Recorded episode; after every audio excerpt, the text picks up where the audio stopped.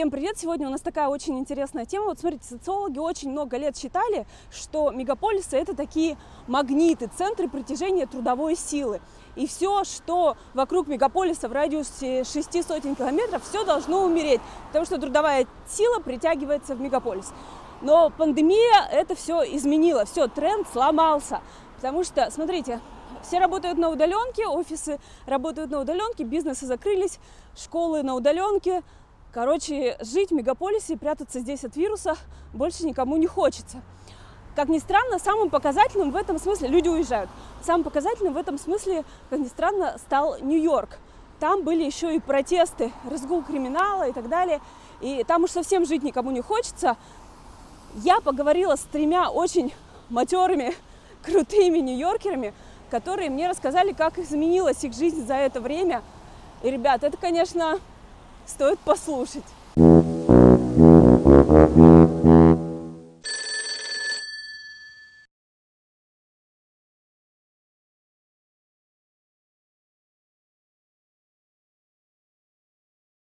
Мои гости сегодня это журналисты, корреспондент RTVI в Нью-Йорке и вообще в США Гарри Книгницкий. Во-первых, э, давай так, вот многие сейчас говорят, что Нью-Йорк не тот, где это неповторимая атмосфера Нью-Йорка, а туристы, а вот это вот э, вот эта вот энергетика, да, которая без туристов оказалась невозможной. Наташ, я э, иду по пустому Нью-Йорку и радуюсь. Мне хорошо. А, Антон Пономарев, а, это тоже журналист, он очень долго работал на российских федеральных каналах, потом переехал в США, и сейчас там работает стрингером, снимает для российских каналов и снимает для американцев различный видеоконтент, который им нужен для жизни и работы. Когда вот у тебя весь мир здесь был и бродил по твоим улицам, а, и гулял, и покупал, и все ширилось, звенело, какие-то были шоу, какие-то, не знаю, саммиты, какие-то вещи происходили в любой отрасли, в политике, в культуре, в моде, в Бродвее, все что угодно. А сейчас ты видишь чаще наркоманов и обсуждаешь, которые вышли из отеля, которые, куда их поселили, бомжей, которые продолжают там торговать наркотиками на улицах и спать. Это, конечно, вот, ну, совсем другой город.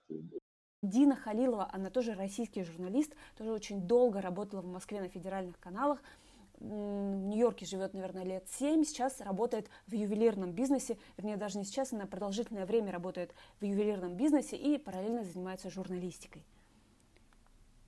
Нью-Йорк, начнем с того, что не был городом мечтой уже с 2008 года. Это говорю не только я. Это говорят все те, кто приезжал раньше и позже, и вообще, кто приезжал даже раньше по программам J1, я имею в виду это студенческие программы, да, когда могли работать и зарабатывать деньги студенты, и я приехала уже даже поздно, можно сказать, что я приехала в Нью-Йорк, успев запрыгнуть в последний вагон, потому что уже все начали говорить, что Нью-Йорк — это совсем не тот город, который был раньше. Например, то есть мне говорили девчонки-студентки, которые как приезжают, начинают работать кем? Официантками, да, ну, то есть, и они говорят о том, что, а если еще и зарабатывали танцами, ну, так называемым стриптизом, мы все взрослые люди, то они могли поработать ночь и принести со смены 750 долларов, условно, как бы это считалось нормой.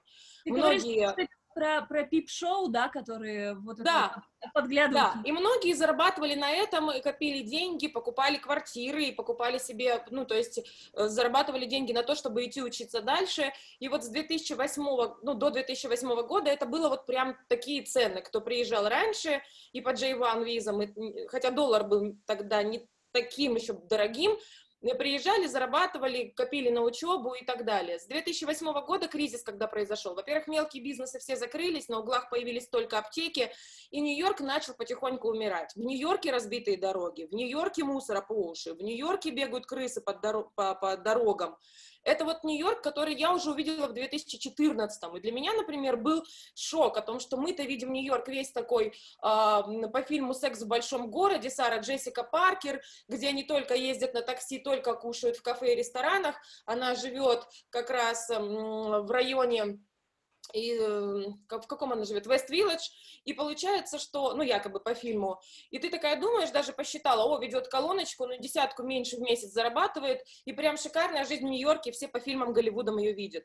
Я приехала, когда сюда, я была просто в шоке. Я, я приехала в русские рестораны, например, и я понимаю, что мне там говорят, о, поехали, там был такой ресторан Cats on the Bay, Cats называется. Ну, думаю, сейчас приеду, там, наверное, на стенах какие-нибудь кошки, там официанты обслуживают тоже в таких своеобразных костюмах, хотя бы с ушками, там что все. Я приезжаю, это какая-то обычная наша забегаловка, на, с пластиковыми клеенками на столах, и я такая думаю, команд, ребят, это Нью-Йорк, или там я пришла работать в ювелирный офис, э, да, к бухарским евреям, а у них не было электронного ящика, у них его нет. Ну, то есть они пользовались факсом еще в 2014 году. И понимаешь, и вот такой контраст Нью-Йорка 2014 и ты такой, может, ты просто не в, ту, не в ту стезю попал, может, ты просто не в той компании, может быть, ты вот просто на том самом низу, с которого и нужно подниматься. И вот эти вот э, шесть лет, что я здесь живу, я такая думаю, что я же вот их поднимаюсь.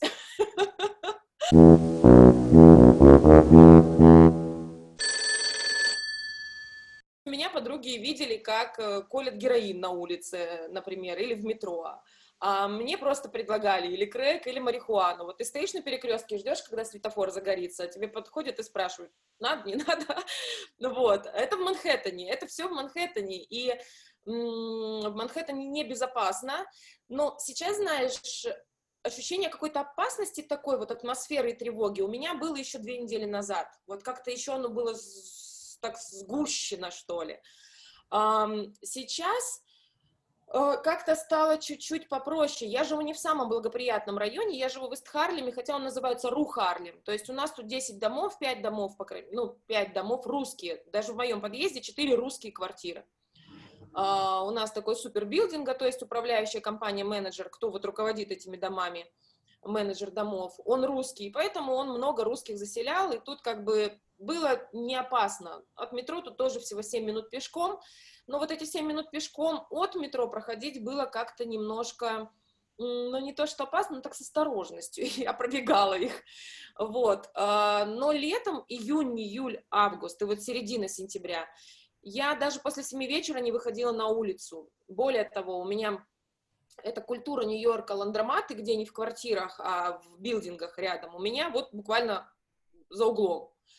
Но после семи вечера я старалась не выходить на улицу даже в лаундри, потому что мне было, мне было страшно. В июне месяце у нас в лаундри там немножечко размахивали ножами и пистолетами, Поэтому я такая подумала, «Э, как-то не очень. Полиция сейчас ни на что не реагирует. Полиция расформи... благодаря Деблазио а, уволилось огромное количество сотрудников, они ушли на пенсии, потому что у них такая программа, если они на пенсию уходят сейчас, то они получают пенсию по максимальной зарплате последнего года, ну да, потому что они же карьеру строят, растут, растут, растут, и потом пенсия по максимальной зарплате последнего года. А он им сократил бюджеты в этом году, поэтому кто будет уходить в следующем году, то получается пенсия будет меньше, потому что зарплата в этом году упала. И они все на пенсию стали уходить сейчас, кто долго служил. И получается, что у нас расформирован отдел 600 человек, который как раз был под прикрытием, кто и следил за теми, кто наркотики продает или кто еще что-либо нарушает, какие-либо права, ну, я имею в виду, преступления совершает. А, сокращен бюджет на достаточно крупную сумму, 1 миллиард, по-моему, что ли, надо будет уточнить, и э, у полиции, и, естественно, они все ушли на пенсию. Полицейских сейчас не хватает, их не видно по городу.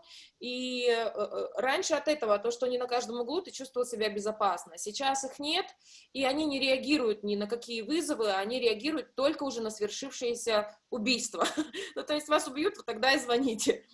И поэтому выходить на улицу, зная, что одна сторона чувствует себя безнаказанно, а ты не чувствуешь себя защищенным, то поэтому стало страшно. Так было до 90-х. То есть мне рассказывали, что так было до 90-х, и даже преподаватели там в Кинсборо колледже, которые ездили там в Бруклин, потом ехали в метро, например, в одежде бомжей или притворялись э, сумасшедшими для того, чтобы на них не нападали. Было и такое. Да Потому... ладно, какой лайфхак интересный. Да, потому что, потому что было и такое, что просто-напросто парни врывались в учебные кабинеты и грабили студентов. Поэтому, поэтому вот после 90-х Э, Джулиани все это прикрыл, все почистили Таймс-сквер район от э, наркотиков и проституток, а, вот. Но Деблазио почему-то решил, что 90-е это были лучшие годы, видимо, Нью-Йорка и вернул все назад в будущее э, на 20 лет вот, вперед. Подожди, это не только его вина, это же, это же вина и, скорее всего, пандемии, я так понимаю, да?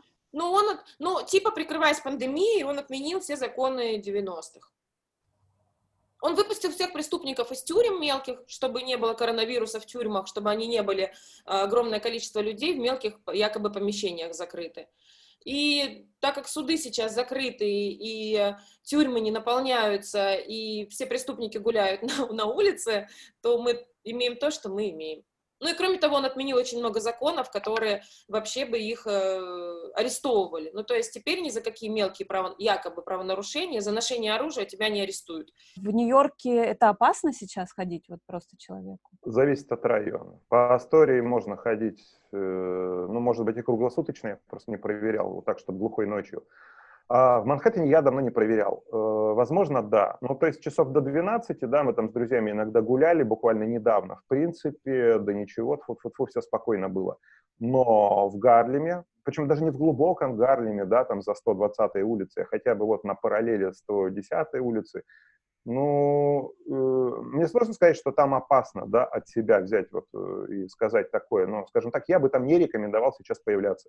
Я бы не рекомендовал появляться в Бронксе, да, то есть там э, где-то год назад или чуть меньше, да, ко мне, мы с женой пошли на лестницу Джокера в Бронкс, совершенно спокойно, что-то там гуляли, тоже там допоздна, ну, конечно, не до 9 вечера, но, тем не менее, Бронкс э, благодаря определенной политике нью-йоркских городских властей, вряд ли благодаря мэру Деблазио, скорее благодаря его предшественнику Майклу Блумбергу, Брон, э, Бронкс стал безопасным. Сейчас э, на себе не проверял, но, честно сказать, у меня желания э, лезть туда нету, и я бы никому не советовал сейчас вот просто так поехать, тем более вечером в Бронкс.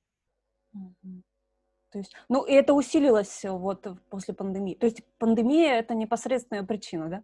А, это непосредственно причина не пандемия, это связано из-за протестов, из-за Black Lives Matter, из-за того, что, значит, ну, давай так, значит, убивают Джорджа Флойда в конце мая в Миннеаполисе, после этого начинаются протесты по всей стране, сначала в Миннеаполисе, потом в Нью-Йорке, Лос-Анджелесе, в любом крупном городе, в каждом практически крупном городе.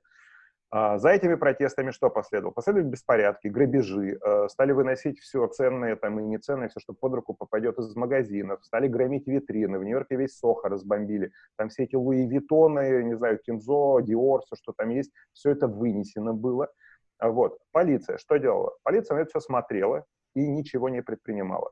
Э, опять же, почему она ничего не предпринимала? Они боятся, что если они будут задерживать черных, э, применят какие-нибудь опять удушающие любые вообще приемы, э, настроение в обществе американском сейчас таково, что эти полицейские в лучшем случае вылетят с работы, в худшем они сядут и сядут надолго. Поэтому установка, иногда гласная, иногда негласная от Нью-Йоркского департамента полиции своим сотрудникам, офицерам никуда вообще не лезть, не вмешиваться пример, опять же, э, из жизни моих друзей, которые жили в Гарлеме, и не в таком уж глубоком, да, в районе где-то 100, ну, достаточно глубоком, у них 147-я улица, ну да, так или иначе, это был безопасный район. Так вот, они звонят в полицию, чтобы приехала полиция и сказала их афроамериканским соседям, что в 3 часа ночи э, включать громко музыку – это плохо, это мешает соседям спать, это раз. Два, чтобы эти афроамериканские соседи перестали запускать фейерверки до утра, потому что из этого грохота тоже невозможно заснуть. Полиция не приезжает на такие вызовы, она просто не обязывается, из-за вот такого а, настроения, особенно в американских демократических городах, где у власти демократы, это как раз Нью-Йорк, это Лос-Анджелес и так далее, вот, а, полиция не ввязывается. Ну, для Нью-Йорка стало нормой, что он один... Эм, я даже не знаю, как теперь называть, это все будет неполиткорректно. Эм, парень а, с темной кожей а, из района Бронкса или Гарлем, Гарлема уснул в метро, а у него из кармана пистолет торчал. И ты ничего не можешь с этим делать, потому что вот он спит. Проснется, что у него в голове? Непонятно. Да, Наташа, тут фактор пандемии надо учитывать, потому что из-за пандемии многие остались без работы. Как правило, это афроамериканцы. Э, их устраивает многих сидеть на пособии, то есть им хватает на фейерверки и так далее. Я должен сказать, что пандемия в любом случае здесь повлияла. Дело не только в протестах. Mm-hmm. Ну, тут, слушай, если копаться, то и протесты бы во многом начались из-за усталости людей от пандемии и из-за материального неблагополучия, потому что многие без работы.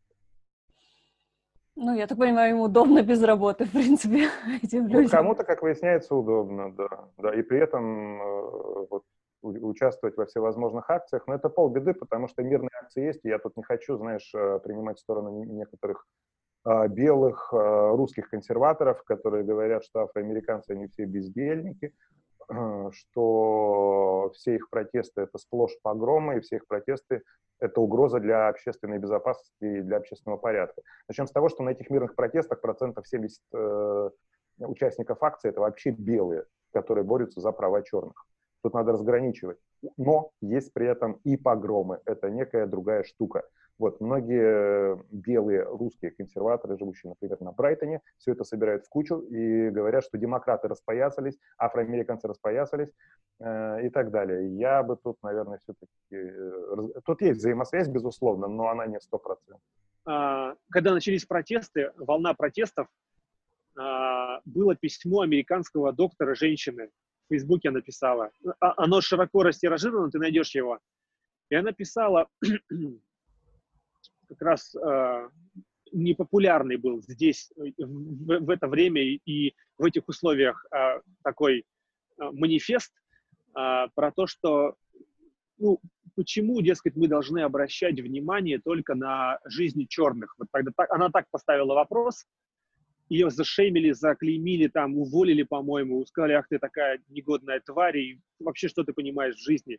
А у нее было несколько таких пунктов, типа того, что ты живешь на пособие, но при этом ты ездишь на дорогой машине, а ты, а, у тебя нет образования, или ты, не знаю, без работы, но при этом у тебя кроссовки за весь... Женщина писала об этом как раз, дескать, ребята, все хорошо, я совсем согласна, но какого черта, а, может быть, мы будем говорить немножко о других вещах, и ее так начали, конечно, это самое, дескать, почему не образование, а, а типа того, что требование новых каких-то преференций? Почему, бы, почему не, не поиск работы, а, а ежедневное, круглосуточное почти участие в, а, в митингах? То есть вот она об этом сказала. При этом ты, у тебя кроссовки за 200 долларов.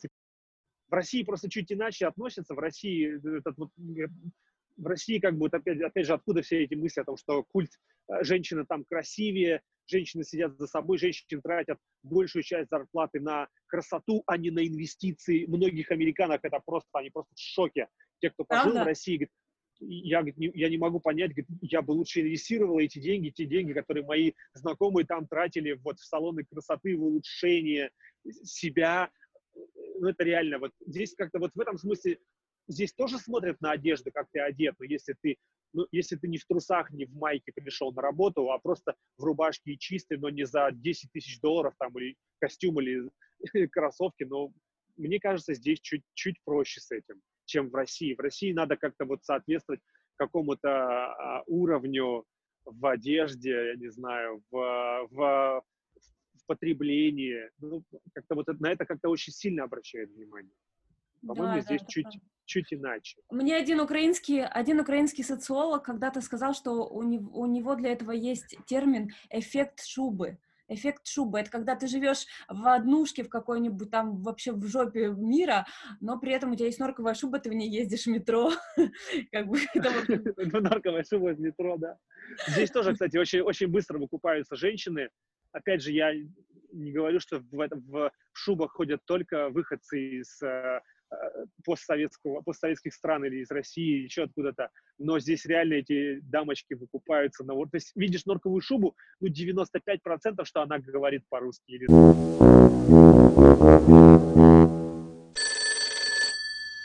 гостиницы превращены сейчас в шелтеры. Шелтеры — это ночлежки в, с переводе с английского на русский, а, поэтому сейчас все бомжи, когда я приехала, я читала, что их в Нью-Йорке 65 тысяч. Сейчас говорят, что только 10 или 12 тысяч бомжей размещены по гостиницам, поэтому, ты знаешь... Подожди, а, а зачем их разместили по гостиницам? Городская это... программа, которая эм, стоит городу 239 миллионов долларов.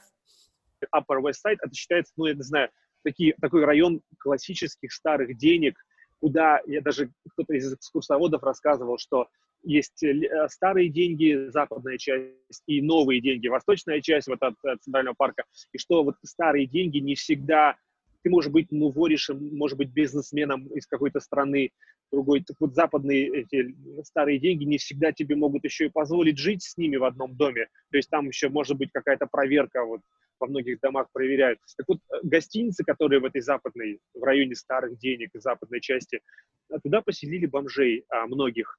А, хорошо, а, как бы забота о человечестве, это, это гуманно, а, город показывает себя с хорошей стороны, плюс гостиницы, в которых в которых сейчас некому жить, по большому счету, не пустуют, они получают там в районе, я не знаю, по-моему, 100, 130 или 140, где-то я цифры видел, долларов в сутки они получают от города. То есть номера, номерной фонд забит, ну, наверное, не хуже, хотя, может быть, и хуже, но, в общем, номерной фонд забит и функционирует, приносит деньги, это оборот есть, как в, в обычное мирное время, но там живут сейчас вот э, люди, которые, ну, наверное, там никогда бы не оказались, в общем, там живут эти бомжи, и бомжи, опять же, вот то, что происходит вокруг, они не просто живут, они их поселили в дорогие э, номера, в дорогие гостиницы, они прям Э, получили все, что они хотели, они продолжают э, ну, вести себя соответствующим образом на улице, как будто бы они не как будто бы у них нет чистой простыни, как будто у них нет э, душа, я не знаю, какого-то завтрака, возможно, бесплатного, и, потому что кормить тоже... Умереть с голоду нельзя, как бы, знаешь, ты скорее сейчас умрешь от переедания, чем ты умрешь от голода в 21 веке, даже если ты не имеешь работы, и даже если ты не имеешь заработка никакого. Ночлежки есть, любая церковь сейчас кормит, бесплатно город кормил трижды, вот в пиковые моменты, может быть, и сейчас кормит. Горячий, полноценный, вкусный обед. Я приезжал мимо, у меня даже были мысли пойти попробовать, а, но я просто не мог себе позволить ждать длинную, там, до двух часов очередь доходила. Но, в принципе, нельзя было, и несчастно нельзя умереть с голоду. А, но вот то, что мы читали, то, что мы... Я не сталкивался сам, я лишь видел, когда вот, ну, скажем так, а, я не скажу, что мне кажется, что больше бомжей. Я для себя объясняю, что все-таки просто людей стало меньше. Да, где-то бомжей переехало, мигрировало, но прям, что все стали бомжами и голодают, я бы так не сказал. Но вот те, которые живут в гостиницах, вроде как, где их поселили, но вот сам район стал таким прям, ну, такой клакой, не знаю, где реально не очень чисто, не очень опрятно, где они живут на улице, где они продолжают, точнее, может быть, не знаю, частично жить на улице, частично в отелях. Ну, в общем, там грязно, там не ухожено, там продают наркотики. Мне кажется, отелям придется менять мебель как минимум, если не Слушай, я, я, думаю, что, я думаю, что все умеют здесь считать деньги и зарабатывать. Я думаю, что, наверное, это даже выгодно. Работать сейчас, работать уже ну, полгода, наверное, может быть, даже больше, и, и зарабатывать,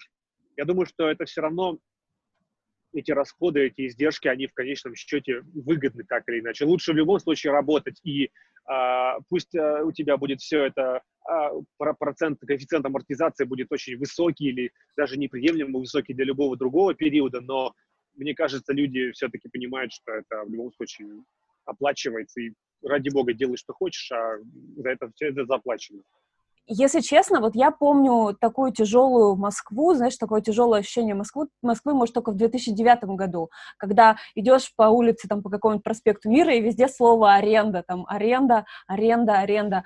А, и я так понимаю, что вот в это вообще некорректно сравнивать Москву с Нью-Йорком, конечно. Ну, да. ну, в общем, но, ну да, вообще совсем. Но все равно сейчас я вижу этого меньше в Москве. Ну, честно говоря, в Москве сейчас не 2009 год там. А вот как в Нью-Йорке? Э, много ли закрылись? Много ли открылись вообще? Э, какое у тебя ощущение, какое у тебя впечатление? А не открывается тут вообще никто, закрылись многие, по моим личным ощущениям, это действительно так. Э, появились эти вывески, что сдается в аренду. Э, да, у малого бизнеса сейчас в Нью-Йорке очень трудные, очень нестабильные, очень плохие времена. Mm-hmm. Там им пытается федеральное правительство чем-то помогать, там были какие-то транши, но их не хватает. Там все это тоже увязает в большой политике, демократы не могут договориться с республиканцами. Но это времена трудные.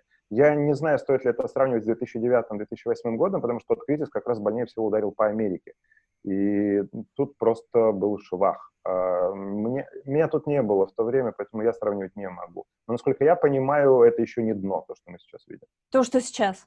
Не да, дно. это еще не дно, еще, по-моему, есть куда падать. Снизу еще стучат и говорят. Нью-Йорк славился своими ресторанами, и когда я приехала сюда, мне говорили, о, Дина, в Нью-Йорке 30 тысяч ресторанов, и даже если ты будешь ходить каждый день в разные рестораны, ты никогда их все не пересмотришь и не перепробуешь, поэтому выбирают там свои любименькие рядом с районами, с работами, и туда ходят.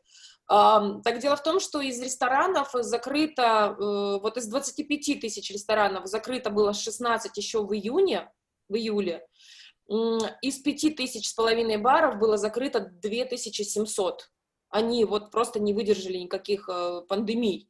Поэтому считай, что из 30 тысяч 20 тысяч оказалось закрытыми. То есть э, и все, кто работали там, остались тоже без работы. А пробки на дорогах остались? Пробки на дорогах остались, Нью-Йорк от пробок не избавится никогда. Ну, то есть, ну, это же уже марка просто. Как ты избавишься от пробок? Ты тогда вообще не Нью-Йорк. Потому что раньше пробки создавали огромное количество людей и машин, а сейчас, так как ресторанам разрешили же использовать уличные пространства, то рестораны перегородили половину дороги. И то, что раньше было две полосы, теперь стало одна полосная. И даже несмотря на то, что кажется, количество машин должно было уменьшиться, но они теперь ездят все по одной полосе, потому что полдороги занимает ресторан или одной, или с другой стороны. Рестораны все столики, как веранды, вынесли на улице. Парковочные места сейчас отдали под эти вот а, тенты, тентовые кафе, не знаю, как назвать правильно. Парковочные вот места? Парковки? Вер... Ну, то есть, вот смотри, идет а, а, улица, авеню, например, а, прилегающая к тротуару велодорожка сначала идет, а потом идет э, примерно шириной в один автомобильный ряд, ну, как правило, места, где можно остановиться, где-то это, где-то можно припарковаться, да. И вот эти места парковочные напротив многих ресторанов сейчас отдали, там поставили столики, их огородили как-то, и это такая веранда сейчас получается. То есть там, там есть можно, там вирус как бы, там люди сидят рядышком друг с другом, там вирус, видимо, ну, как бы щит такой, а, так вы типа, вы не в помещении, окей, как бы, ладно, можете сидеть. Ну, то есть вот это тоже странно, но сейчас разрешили, по-моему, 50% может быть, это касается больших ресторанов, мы просто не были, нас даже не тянет идти куда-то проверять, куда можно заходить и сидеть, э, есть, завтракать, обедать внутри помещения, как в старые добрые времена. Э, если ты идешь в дамскую комнату, то только с маской, и более того, там живая музыка играла, и, как всегда, мы же привыкли выпить и потанцевать, но танцевать нельзя, ты не можешь, должна быть дистанция 6 фитов, Э, поэтому ты должен, если танцевать, то только у своего столика, чтобы никуда не ходить, не распространять заразу. Побери, даже танцы запретили. Запретили танцы, да, да, да, танцы запретили.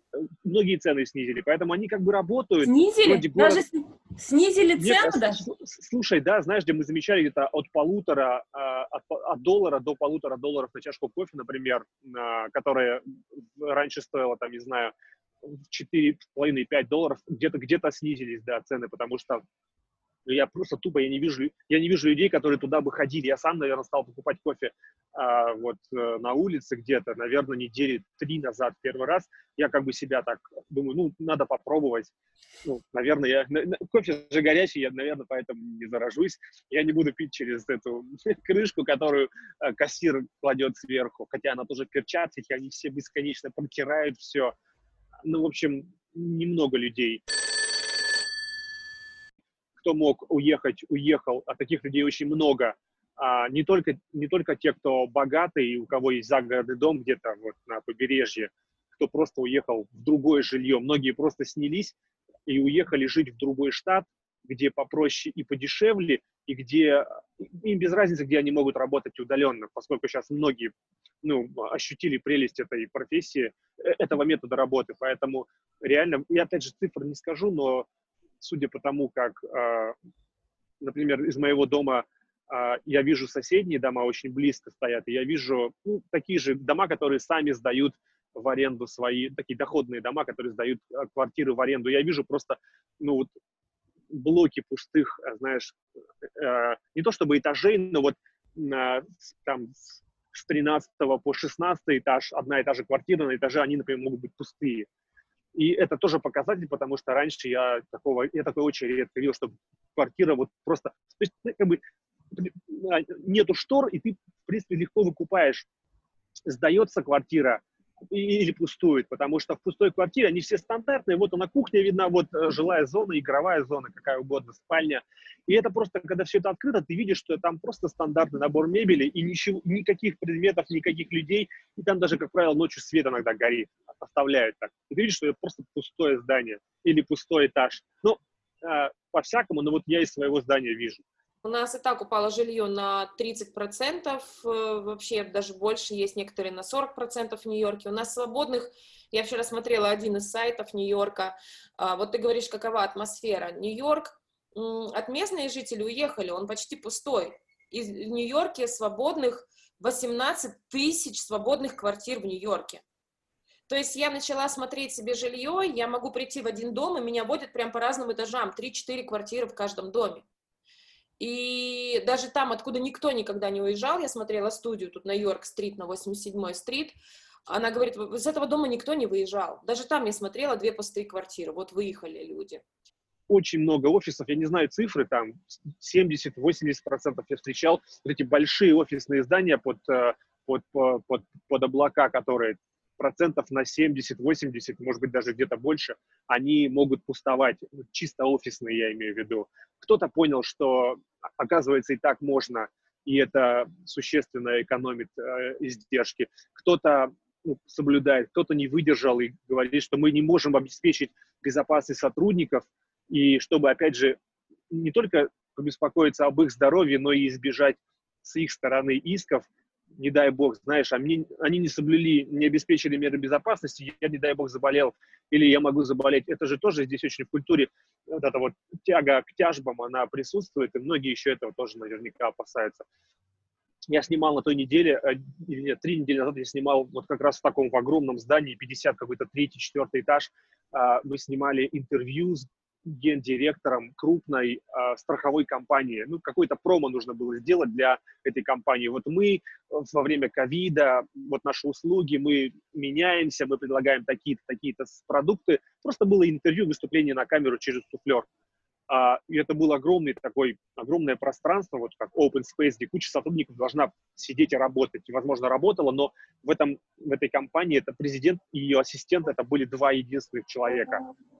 То есть все остальное было целый этаж огромного здания. Это Мэдисон, Мэдисон, Мэдисон One, по-моему, где Мэдисон Сквер Гарден, многоэтажка, огромный этаж, он был просто пустой. И не он один. При этом на входе, когда, чтобы тебе попасть в здание, перед входом тебя там телеметрия какая-то была, видимо, тебя просканировали, измерили температуру, что-то там, ты заполнил какие-то планки, куда-то ты ездил, ну, куча вопросов, а, инспектирующих твою историю, соприкосновения с заразившимися, болел ли ты сам. То есть после этого тебя могли пустить в здание. Если есть возможность удаленки, то зачем платить очень высокие, астрономически высокие нью-йоркские налоги, а, астрономически высокий нью-йоркский рент, э, плату за жилье, Поэтому люди, естественно, стали разбегаться по каким-то соседним или даже не соседним штатам, подальше уезжать. Они зарабатывают столько же, но они сильно сокращают свои издержки. Приобретают, кроме экономии денег, э, что? Безопасность, потому что любые черные протесты их теперь не касаются, они вдали от этого всего живут и, в общем-то, рады. Но что от этого теряет Нью-Йорк? Нью-Йорк теряет налоги, потому что уезжали очень многие состоятельные люди. В Нью-Йорке сейчас дефицит бюджета. А, Билл Деблазио, мэр города, а, даже анонсировал э, недельный неоплачиваемый отпуск э, для себя и для многих сотрудников мэрии. Для очень многих, я не помню точную цифру, но чуть ли там не тысячи, не тысячи человек это касается. А, они сейчас сами, городские власти, не знают, как из этого всего выбраться. Слушай, Если извини, пожалуйста, я тебя перебью. Да. А, а ты говоришь, очень высокие, вот скажи просто, меня же русские люди, обычные Цифра. русские люди будут смотреть, очень высокие налоги, очень высокие ренты, это сколько? Ну вот смотри, квартира в Астории, это Квинс, э, это приличный на самом деле район, по-моему, сейчас самый приличный в Нью-Йорке остался. Э, Манхэттен уже даже завидует этому району, и как раз в Астории редакция RTVI находится. В общем, здесь э, квартира с одной спальней стоит в месяц в районе 2000 долларов. Э, может быть 1850, э, кому как везет. Но это цены, как бы сказать, может быть не совсем актуальные, потому что сейчас из-за всего этого кризиса недвижимость стала падать в цене. Я не верю, что в Астории что-то упало, потому что район, как я сказал, остается приличным и благополучным, и здесь как раз спрос на жилье высокий. Возможно, здесь даже выросло. Манхэттен возьмем. А, квартира на, сейчас пример приведу э, из жизни моих знакомых. Значит, э, квартира на э, 9, если не ошибаюсь, авеню, э, пересечение 42-й стрит и 9 авеню. Вот если по 42-й стрит идти от, этой, от этого дома, минут 15, ты на Таймс-сквер выходишь. Mm-hmm. роскошный, то есть вид, э, роскошный район, это Вестсайд у нас получается. Квартира находится на 51-м, на минуточку, этаже.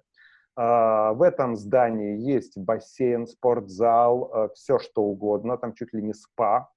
Uh, вид открывается на реку Гудзон с авианосцем, с музеем авианосцем Интрепет, uh, виден Нью-Джерси. А, и вид открывается на Мидтаун. Ну, то есть сказка, вид просто мечта, закачаешься. Все это удов... Э, две спальни и два санузла. А, Все это удовольствие стоит 7 тысяч долларов в месяц. И, Наташа, это а, сейчас считается дешево. Раньше такая квартира стоила дороже. Насколько дороже, мне сложно сказать, но вот вот настолько, будем говорить, упали цены. Для любого российского зрителя, для любого россиянина вот эта сумма 7 тысяч, она покажется безумной. Вообще о чем, о, о чем ты говоришь, могут меня спросить, потому что что, 7 тысяч – это баснословные деньги. Ну, извините, в Нью-Йорке все очень дорого, жилье очень дорогое. Хочу переехать в более безопасный район, потому что когда ты пересекаешь сотую линию Нью-Йорка, ну, после 96-й улицы, до 96 это такая европейская часть, вот такой красивый-красивый Нью-Йорк, аккуратный, а после 96 улицы начинается Гарлем, здесь проекты, здесь как раз вот такие проекты, это муниципальное жилье, где вот как раз живут все малообеспеченные э, граждане, и, и тут их очень много, и получается здесь такие проекты, здесь толпа, которая стоит бесконечно на каждом углу, или наркотики продает, или курит везде, здесь такая вот э, грязь уже сразу. Ты прям видишь э, существенную разницу, когда ты едешь с 96-й улицы и попадаешь вот уже чуть выше, и я хочу переехать пониже чуть-чуть, но там совсем другое, там уже маленький, у меня квартира, хоть можно футбол тут гонять, если видно, да, у меня еще другая комната есть, коридор, кухня, то я снимаю за по Нью-Йорку за маленькие деньги ее, но если я пытаюсь переехать куда-то поближе в приличный район, то там только вот один в лучшем случае, и то не такой большой зал, мне будет стоить как минимум на 500-700 долларов дороже. Ну, то есть будет меньше, а стоимость будет дороже. Поэтому многие тут остаются, потому что здесь можно жить семьями большими, тут большие помещения, а там слишком маленькие и дорогие. А, это же вся история вот с четким разделением по районам, по районам, да, она же не только в Нью-Йорке, не только для Нью-Йорка характерна, но вообще для крупных американских городов. Это почему так? Районы всегда остаются бедными, потому что каждый район живет за счет налогоплательщиков. Если здесь нет бизнеса и нет богатых американцев, вот почему сейчас все богатые американцы выехали из Нью-Йорка, и Нью-Йорк лишается огромной строки бюджета, огромной, потому что налоги они с них получали то получается, если район бедный, то и налогопоступления бедные. Это налоговая система такая? Ты когда снимаешь квартиру, да, да, да. прилепляешься к налоговой, да, да. этого района? Угу. Да. И получается, что вот оно испокон веков как идет здесь так, так и идет. И сейчас о том, что что-то нужно менять, и вот систему надо ломать, о том, что а, что ее придумали сами белые, и поэтому районы черные, гетто-районы, как были черными бедными гетто-районами, так и остались. И лишь э, иммигранты, которые приезжают, у которых еще мало денег, на свой страх и риск, вот я, как-то пропадают в такие районы, и вроде живут в Манхэттене, но эм, платят э, тоже минималку, потому что... Нет, тут, кстати, у меня куда ни сейчас куда ни посмотри, вот я смотрю в окно, тут новый дом, там новый дом, еще что-то, новые дома строятся, строятся, и люди сюда пытаются въехать, даже вот в мой дом, мой дом очень старый, но все равно, но они начинают жить, понимают, что основной контингент тут, например, э, все равно черный, и люди уезжают. Ну, потому что иначе твои дети будут ходить в те же самые школы и так далее. И вроде район пытается меняться, и цена здесь растет, и дома новые строятся, но с проектами, которые здесь были созданы как гетто, ты ничего поделать не можешь. То есть ты не выселишь оттуда никого и никуда. Куда ты их выселишь? За 101 километр, как и мы это в России тоже уже проходили. Поэтому вот эти проекты, они состоят эти проектами, и вокруг них можно создать просто оазис, рай на земле, но их-то ты никуда не денешь, их-то ты не расселишь. Парни идут торговать наркотиками, а девчонки в 16 лет уже рожают новых иждивенцев, ну, получается, по программе. И вот оно из этих проектов ничего не меняется, понимаешь? То здесь можно строить сколько угодно новых домов. Я говорю, вот я сейчас смотрю из окна, тут новый дом, там новый дом, 119 улица, полностью новые дома, вот вся улица новая. А вот ты зайдешь за угол, за пятачок, а там эти проекты просто огромные, высокие, большущие.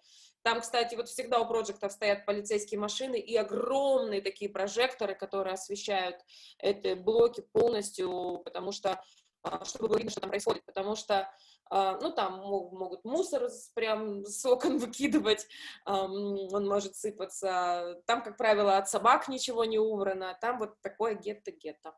А как ты ходишь, скажи мне? У меня... Ты как вообще? Как я там хожу? Мелкими перебежками я хожу. Я купила себе самокат. У меня очень крутой электроскутер. Я вот тебе его показываю. Я ему безумно довольна. Это лучше это лучшее, что я вообще могла купить э, себе в этом году.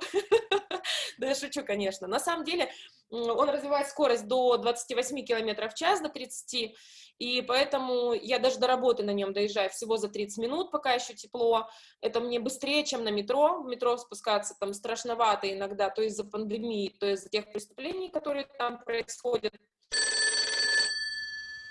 Слушай, ну у тебя вот сейчас ощущение, что это заканчивается вся история, или э, тебе кажется, что этого уже нет конца? У тебя как, э, э, я имею в виду, внут, именно внутреннее, знаешь, такое интуитивное, как ты чувствуешь? Ты понимаешь, я служу по своему как бы бизнесу, по своей занятости. Вот э, здесь я пока не вижу какого-то сильного отскока, что называется. Я вижу, что пока еще э, но рынок, вот, скажем так, съемочный, э, видео, фото, он пока такой, знаешь, он, он, он, он считается очень пострадавшим по моим личным ощущениям. Я думаю, что, наверное, я все-таки не одинок.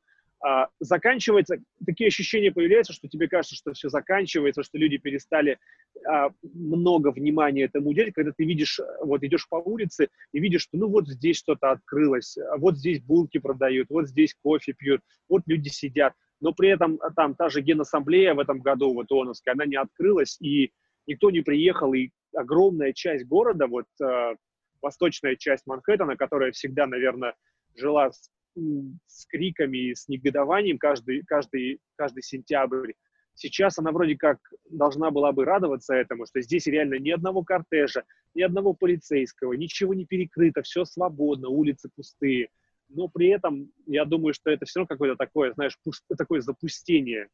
А, когда ты видишь Трампа, который говорит, да окей, я три дня провалялся, я в порядке, я даже маску снял, а, не надо бояться ковида. Вот здесь как бы тоже такой, знаешь, думаешь, ну, первое лицо в возрасте переболел, наверное, не все так плохо сейчас, как могло бы казаться, но пока как бы я такого сильного возврата тому, что было в прошлом году, я пока не вижу, если честно будет, ну, то, что мы, то, как мы жили до февраля, да, условно, 2020 года, мы снова так будем жить, или теперь в, там, в Нью-Йорк никто не вернется, мы будем всегда ходить в масках? Вот ты как это себе видишь?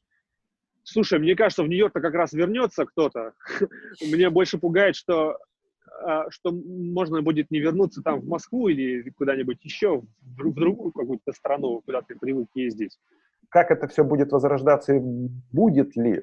Э, ну, давай так, если все стабилизируется, и пандемия, и будет вакцина, победят коронавирус, и утихнут беспорядки каким-то образом, то, естественно, конечно, все это восстановится, вернется бизнес, вернутся туристы. Весь вопрос во времени. Э, когда бизнесу это будет выгодно?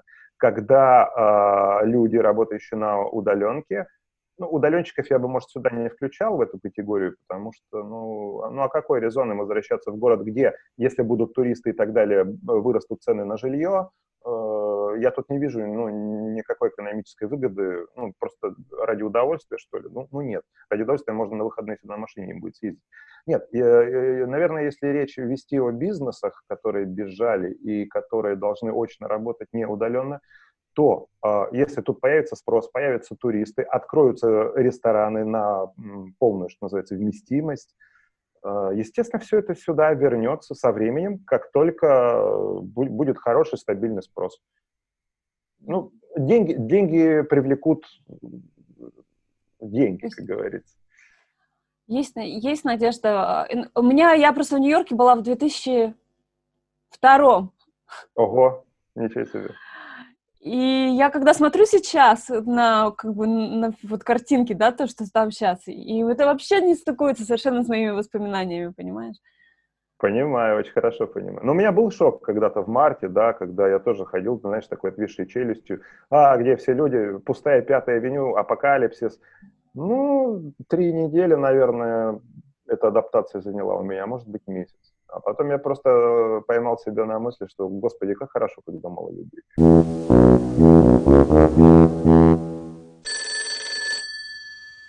Ну вот, друзья, как-то так. Надеюсь, вам было интересно узнать, как живут другие. Жду ваших лайков и комментариев. Расскажите о том, что происходит в вашем городе. Будет очень интересно. Спасибо, пока.